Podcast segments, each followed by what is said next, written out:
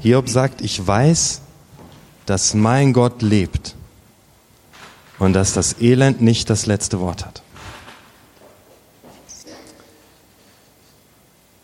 Vor zwei Jahren saß ich äh, in Duisburg in einer Küche. Ich habe einen Freund besucht und er sitzt vor mir und er schlägt die Hände über dem Kopf zusammen, haut seine Stirn auf die Tischplatte und sagt, ich, ich könnte mich ohrfeigen. Ich will nicht mehr. Jan, mir geht's so übel. Ich sage, hey Tim, was ist los? Und er fängt an zu erzählen, dass seine Freundin Anna ihn verlassen hat. Und ich sehe es seinem Gesicht an, dass er entgeistert ist. Zehn Jahre Beziehung haben sie gepflegt. Und ich sage, was ist passiert, Tim? Was ist los? Tim schaut mich an, schüttelt den Kopf und sagt, ich lieb sie doch immer noch, Jan. Ich habe sie betrogen. Nicht nur einmal. Jetzt hat sie ihr gereicht. Und wie, wenn er es wegwischen wollte, wischt er ein Krümel von der Tischplatte, schlägt auf die Tischkante und sagt, ich könnte mich ohrfeigen. Ich könnte mich selbst verfluchen, ich könnte mich schlagen. Was machst du jetzt, Tim? frage ich. Er sagt, ich habe mich krank schreiben lassen. Eine Woche, ich gehe ins Bett. Ich leg mich hin. Und er stemmt sich den Tisch hoch, richtet sich auf und geht in sein Bett. Ich bleib noch einen Moment sitzen und frag, gibt es eine gute Nachricht für Tim? Gibt es eine gute Nachricht für seine Ex-Freundin?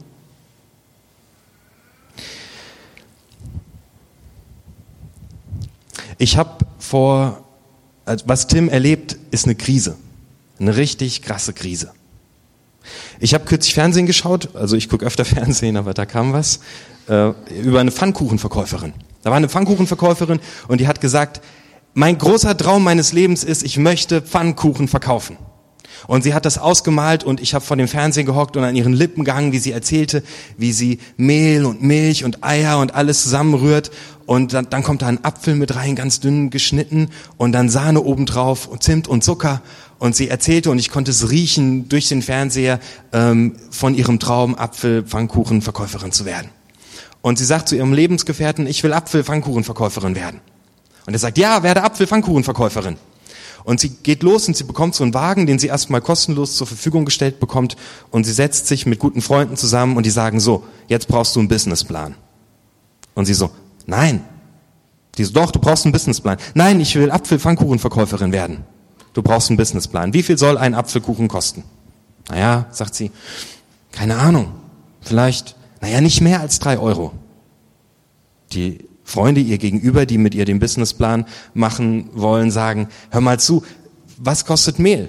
Was kostet Milch? Was kosten Eier? Was kosten Äpfel? Ich merke an dem Gesicht der verträumten Apfelpfannkuchenverkäuferin, dass sie keine Lust mehr hat. Was kostet die Standmiete am Tag? Was kostet dich die Übernachtung im Hotel? Was kostet es dich zum Markt hinzufahren und wieder nach Hause? Und ich sehe in ihrem Gesicht, das richtig in sich zerfällt, dass sie keine Lust darauf hat, einen Businessplan zu machen. Sie wollte eigentlich nur Apfelpfannkuchenverkäuferin werden. Sie hat einen großen Traum und es kommt eine Krise. Tim hat eine Krise. Die Apfelpfannkuchenverkäuferin hat eine Krise.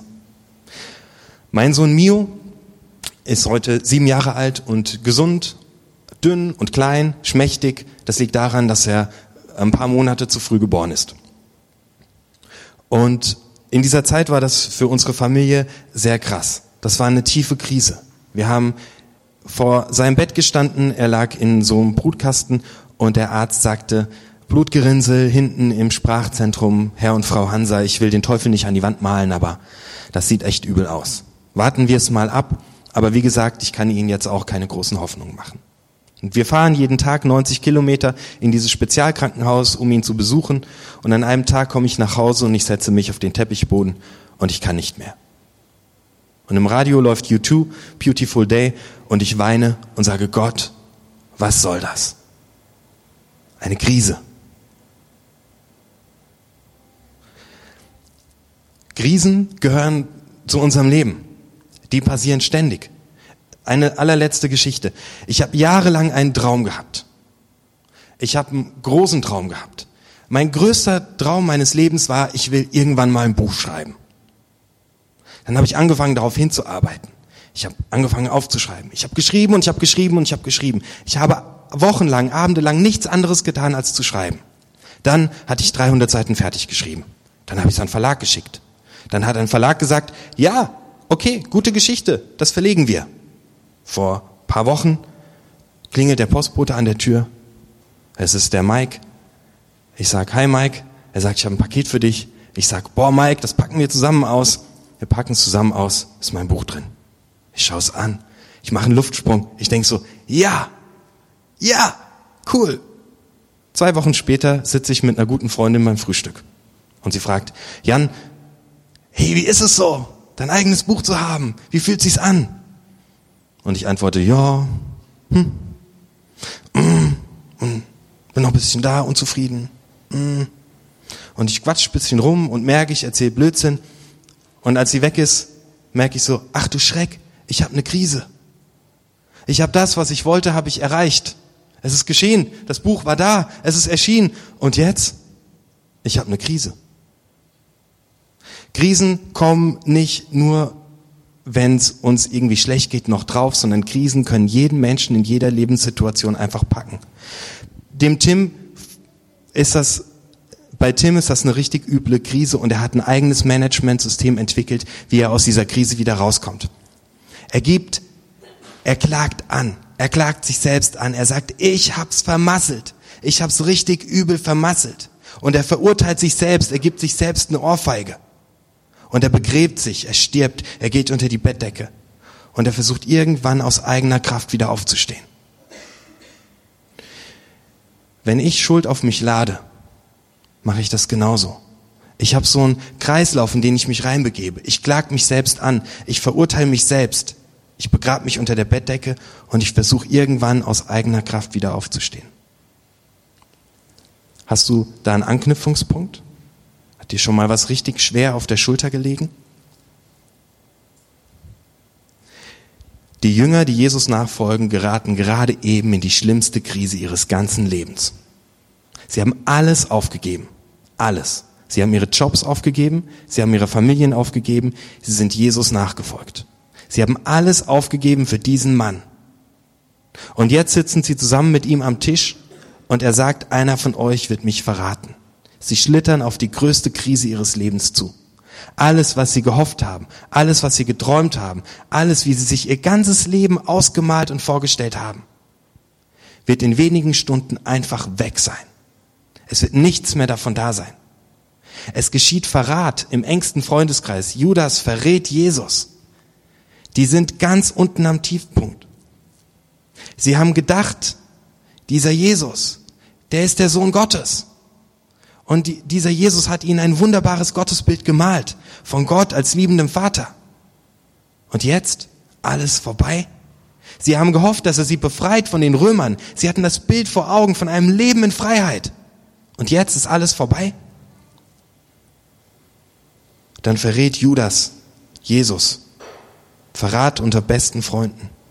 Dann verrät Petrus Jesus. Verrat unter besten Freunden. Und dann kommt der absolute Tiefpunkt. Jesus selbst hängt am Kreuz und ruft, mein Gott, mein Gott, warum hast du mich verlassen? Tiefpunkt. Krise. Ganz unten. Jetzt kommt etwas für dich, lieber Pfannkuchenverkäufer, liebe Pfannkuchenverkäuferin, lieber Mensch, der du immer wieder scheiterst. Jesus Christus hat diese Prozesse, die wir in uns bewältigen, um aus dem Scheitern rauszukommen, hat der selbst durchlebt. Jesus Christus wurde angeklagt. Du behauptest, du wärst Gottes Sohn, sagen die hohen Priester. Jesus Christus wurde verurteilt. Sie haben ihn geschlagen, haben ihm eine Dornkrone auf den Kopf gesetzt, haben ihn an ein Kreuz genagelt. Jesus Christus stirbt. Er wird begraben. Mir ist kürzlich was ganz Übles passiert. Ich habe gelogen. Das war so eine Situation, es musste ganz schnell gehen und ich wollte nicht mein Gesicht verlieren und ich habe die Wahrheit so verdreht. Ich habe nicht die Wahrheit gesagt. Ich habe gelogen. Ich habe dann ganz lange versucht, das irgendwie schön zu biegen, naja, war eine Notlüge oder hast ein bisschen am Zahnrad gedreht. Aber nein, es war gelogen. Ich habe gelogen und ich habe angefangen, mich selbst anzuklagen. Jan, sag mal, was hat dich da geritten? Warum hast du gelogen? Mensch, du zerstörst hier Beziehungen. Das kannst du nicht machen. Und ich habe mich selbst verurteilt. Ich habe mir eine Ohrfeige gegeben. Und ich habe mich versteckt unter der Bettdecke und ich habe den gespürt, dass es etwas von Tod hat und ich stand im Dunkeln, begraben im Angesicht meiner selbst und musste mir selbst in die Augen schauen, wer ich eigentlich bin. Anklage, Verurteilung, Tod, begraben. Am Tiefpunkt der Krise. Krise heißt eigentlich aus dem Griechischen direkt übersetzt Entscheidung. Wer in einer Krise steckt, steckt in einer Entscheidung. Ich habe jetzt zwei Möglichkeiten. Entweder ich bleibe im Dunkeln, begraben im Tod und versuche vielleicht irgendwann aus eigener Kraft wieder aufzustehen, oder ich schaue mir an, was Jesus macht. Jesus macht einen Neuanfang. Ich liebe es, das ist so cool. Ostermorgen, neue Szenerie. Stell dir vor, du stehst in einem Garten. Das Gras ist noch nass, die Tautropfen sind oben auf den Spitzen der Grashalme. Das Licht bricht sich darin. Ein paar Bäume stehen da und die Sonne streift so durch. In diesem Garten steht Maria. Und sie hat verweinte Augen. Sie ist am Tiefpunkt der Krise. Sie kann nicht mehr. Sie will nicht mehr. Alles, alles, alles, was sie sich erträumt hat, ist kaputt. Alles ist weg. Und sie steht vor dem Grab und sieht, der Stein ist weg. Und auf einmal spricht sie jemand von hinten an. Hey Frau, sie dreht sich um und schaut demjenigen in die Augen, der sie anspricht und sieht, oh, es ist der Gärtner. Der Gärtner? Er sagt, Maria. Das heißt übersetzt, Geliebte. Und sie dreht sich nochmal zu ihm um, schaut ihn genauer an und sieht, es ist Jesus. Jesus ist auferstanden. Der Tod hat keine Macht mehr. Jesus lebt. Und ihre Trauertränen verwandeln sich in Freudentränen, Freudentränen und sie fällt Jesus um den Hals. Jesus macht einen Neuanfang. Der Kreislauf, den du und ich immer wieder tun, um zu bewältigen, dass wir in unserem Leben scheitern, Anklage, Verurteilung, Tod, begraben, aus eigener Kraft wieder aufstehen, ist durchbrochen. Das ist die gute Nachricht von Ostern. Wir brauchen nicht aus eigener Kraft wieder aufstehen. Jesus Christus ist auferstanden. Siehe, ich mache alles neu, sagt Jesus. Maria denkt, er wäre der Gärtner. Ich frage mich, warum denkt die, er wäre der Gärtner? Johannes schreibt nie irgendwas umsonst auf. Ich meine, das ist ein Detail. Warum schreibt das rein? Der stellt ein riesengroßes Hinweisschild auf. Ein mächtiges, riesiges Hinweisschild mitten in die Auferstehungsgeschichte. Gärtner schreibt da drauf. Noch größer. Gärtner. Irgendwas will er mir sagen und es leuchtet. Warum schreibt der Gärtner dahin? Ein Hinweisschild und er sagt, schau dahin, wo der allererste Gärtner seine Arbeit beginnt. Und ich gehe mit Johannes mit dahin, wo der allererste Gärtner seine Arbeit beginnt. Und ich beobachte den Gärtner. Die Erde ist noch leer. Es ist nichts darauf und seine Hände graben in der Erde und er fängt an zu wühlen und die Vögel entstehen und zwitschern hoch in die Luft und Bäume wachsen raus. Und jetzt sehe ich, wie er sich runterbeugt und wie seine Hände in die Erde gehen und seine Augen fangen an zu leuchten. Und ich merke, jetzt macht dieser Gärtner gleich was ganz Besonderes. Und er formt die Erde und er gestaltet sie und er legt seinen Mund darauf und bläst seinen Atem rein und in diesem Augenblick entstehst du. Ein wunderbares Geschöpf von Gott. Da stehst du gerade eben auferstanden, von Gott geschaffen. Jesus macht alles neu. Mit der Auferstehung beginnt ein neues Leben. Wenn du Jesus Christus vertraust, wenn du dein Vertrauen auf ihn legst, bedeutet das für dich, du musst die Bitterkeit deines Scheiterns nicht weiter mit dir rumtragen, weil Jesus mit dir einen Neuanfang macht. Vielleicht sind geliebte Menschen von dir gestorben. Vielleicht sind Freunde krank geworden. Vielleicht ist dein Traum, Pfannkuchen zu verkaufen, gescheitert. Oder beim Hausbauen hast du Pleite gemacht. Oder dein Kind ist krank geworden. Oder deine Beziehung ist gescheitert. Am Ostermorgen sagt Jesus Christus zu dir, hör mal, Kollege, ich mache Neuanfang mit dir heute und jetzt. Lass deinen Sack bei mir. Lass deine Bitterkeit bei mir. Lass alles, was dich festhält, bei mir. Und schau auf mich. Schau in meine Augen. Ich bin da. Ich hab's erlebt. Ich habe den ganzen Kreislauf durchlaufen. Ich bin jetzt genau bei dir. Schau in meine Augen. Ich liebe dich. Ich mache einen Neuanfang. Ich liebe dich. Am Tiefpunkt der Krise können wir eine Entscheidung fällen. Wir können festhalten an unserer Bitterkeit. Wir können festhalten an alten Erfahrungen. Wir können festhalten an alten Verletzungen und Ängsten. Oder wir können auf Jesus schauen, in seine Augen schauen und losgehen und einen Neuanfang machen. Das finde ich extrem cool. Und es passiert noch etwas. Es passiert Vergebung. Mit leeren Händen, wir sind gerade eben erschaffen. Wir konnten noch nichts leisten. Wir konnten nichts tun.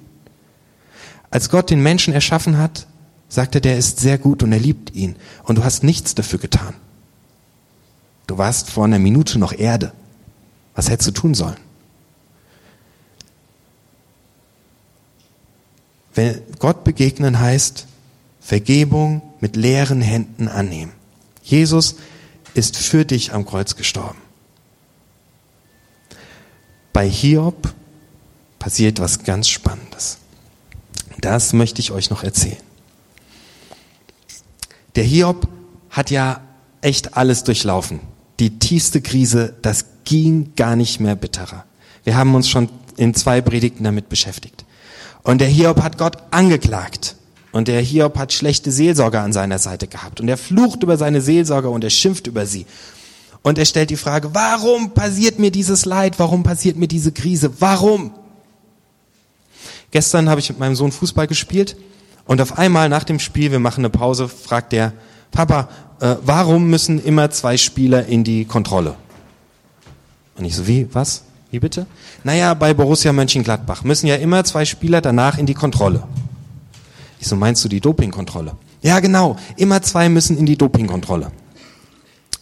Ich so, ja, ähm, weil kontrolliert werden soll, ob die Doping genommen haben. Warum? Ich so, ja, die wollen sicherstellen, dass keiner betrügt beim Fußball. Und Emil so, warum? Und ich, Emil, hör mal zu, manche Menschen nehmen Medikamente, damit sie mehr Leistung bringen können. Und Emil, warum? Ich so, hör mal, also guck zum Beispiel bei Radsport, sage ich, und fang an zu erklären. Da nehmen manche Leute Medikamente und dann werden die noch schneller und noch schneller, weil die wollen gewinnen. Dann guckt mich an. Warum? Und ich merke, ich erkläre nochmal. Ich nehme nochmal einen ganz neuen Blickwinkel ein und erkläre es ihm nochmal und er wieder so, warum? Und auf einmal checke ich, hey, das, das wird, ich kann ihm noch zwei Stunden lang erklären, äh, er wird es nicht verstehen. Ich bin irgendwo hier oben und habe einen ganz anderen Blick als er. Und er ist einen halben Meter kleiner als ich. Er wird es nicht verstehen. Wir kommen hier nicht übereins. Hiob fragt Gott, warum? Und Gott erzählt ihm, wie mächtig er ist und dass er alles geschaffen hat. Und dass er ihn von Kindesbeinen an kennt und dass er das Gewitter gemacht hat und alles geschaffen hat. Und da merkt Hiob, wie klein er ist und dass er die Warum-Frage nicht beantwortet bekommt, warum er in der Krise steckt. Aber Hiob erfährt Heilung. Und zwar in einem ganz besonderen Moment. Das steht in Kapitel 42, Vers 5. Das möchte ich dir vorlesen. Ich kannte dich ja nur vom Hören sagen. Aber jetzt hat mein Auge dich geschaut. Am Tiefpunkt der Krise schaut er in die Augen Gottes. Und das lässt ihn Frieden finden. Am Tiefpunkt der Krise fällt eine Entscheidung. Ich schaue nicht mehr auf den ganzen Müll. Ich schaue nicht mehr auf das Leid. Ich schaue nicht mehr auf alles, was schiefgelaufen ist. Ich schaue auf Gott. Und das Krasse ist, er muss nicht mal die Augen heben. Muss er nicht, weil Gott mit ihm auf Augenhöhe ist. Und hier bittet Gott um Vergebung, dass er geflucht hat und dass er geschimpft hat. Und Gott sagt zu ihm, das kannst du dann ab Vers 11 weiterlesen, dass er seinen Freunden vergeben soll, die ihm so schlechte Ratgeber waren. Und Hiob hat die echt verflucht für ihre Ratschläge. Und Hiob betet für seine Freunde. Am Tiefpunkt, wenn du Gott in die Augen schaust, geschieht Vergebung. Du bekommst vergeben. Du bekommst dein Scheitern und deine Schuld vergeben. Und du kannst anderen vergeben. Und ich glaube, das ist der Wendepunkt in der Bewältigung jeder Krise. Vergebung. Vergebung. Vergebung empfangen und Vergebung weitergeben. Bitterkeit hinter sich lassen. Hiob bekommt alles wieder. Der hat noch mehr Kühe, noch mehr Kamele, aber das Coolste ist, der kriegt drei Töchter. Und die drei Töchter, denen gibt er drei Namen. Und das musst du dir mal anschauen, wie der die nennt. Jetzt wirst du gleich merken, dass der Hiob jede Bitterkeit verloren hat. Der tut nicht vier Jahre später sagen, oh, weißt du noch damals? Nee, der hat jede Bitterkeit verloren, weil er Vergebung empfangen hat und Vergebung weitergegeben hat. Der nennt seine Töchter folgendermaßen. So nennt nur ein glücklicher Mensch seine Kinder. Die älteste Tochter nennt er Täubchen.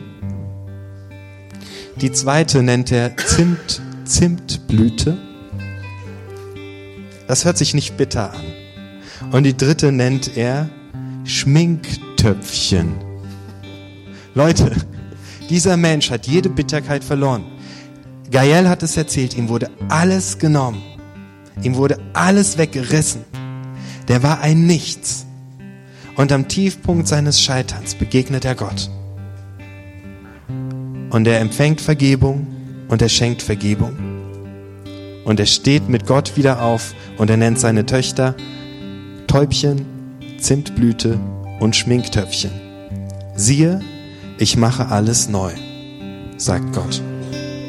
Vielleicht willst du jetzt gleich, äh, während wir Musik machen, ähm, das ganz konkret machen und äh, zu Gott kommen und sagen, hey, ich gebe dir mein Scheitern und ich gebe dir meinen Müll und ich lege es dir hin. Dann kannst du das tun. Der Heinrich, der wird hier vorne sitzen und mit dir beten. Du kannst es im Stillen für dich tun. Und ich lade dich jetzt einfach ein, bei dem folgenden Lied vor Gott zu treten und zu sagen, mein Scheitern und mein Müll, das gehört dir. Siehe, ich mache alles neu.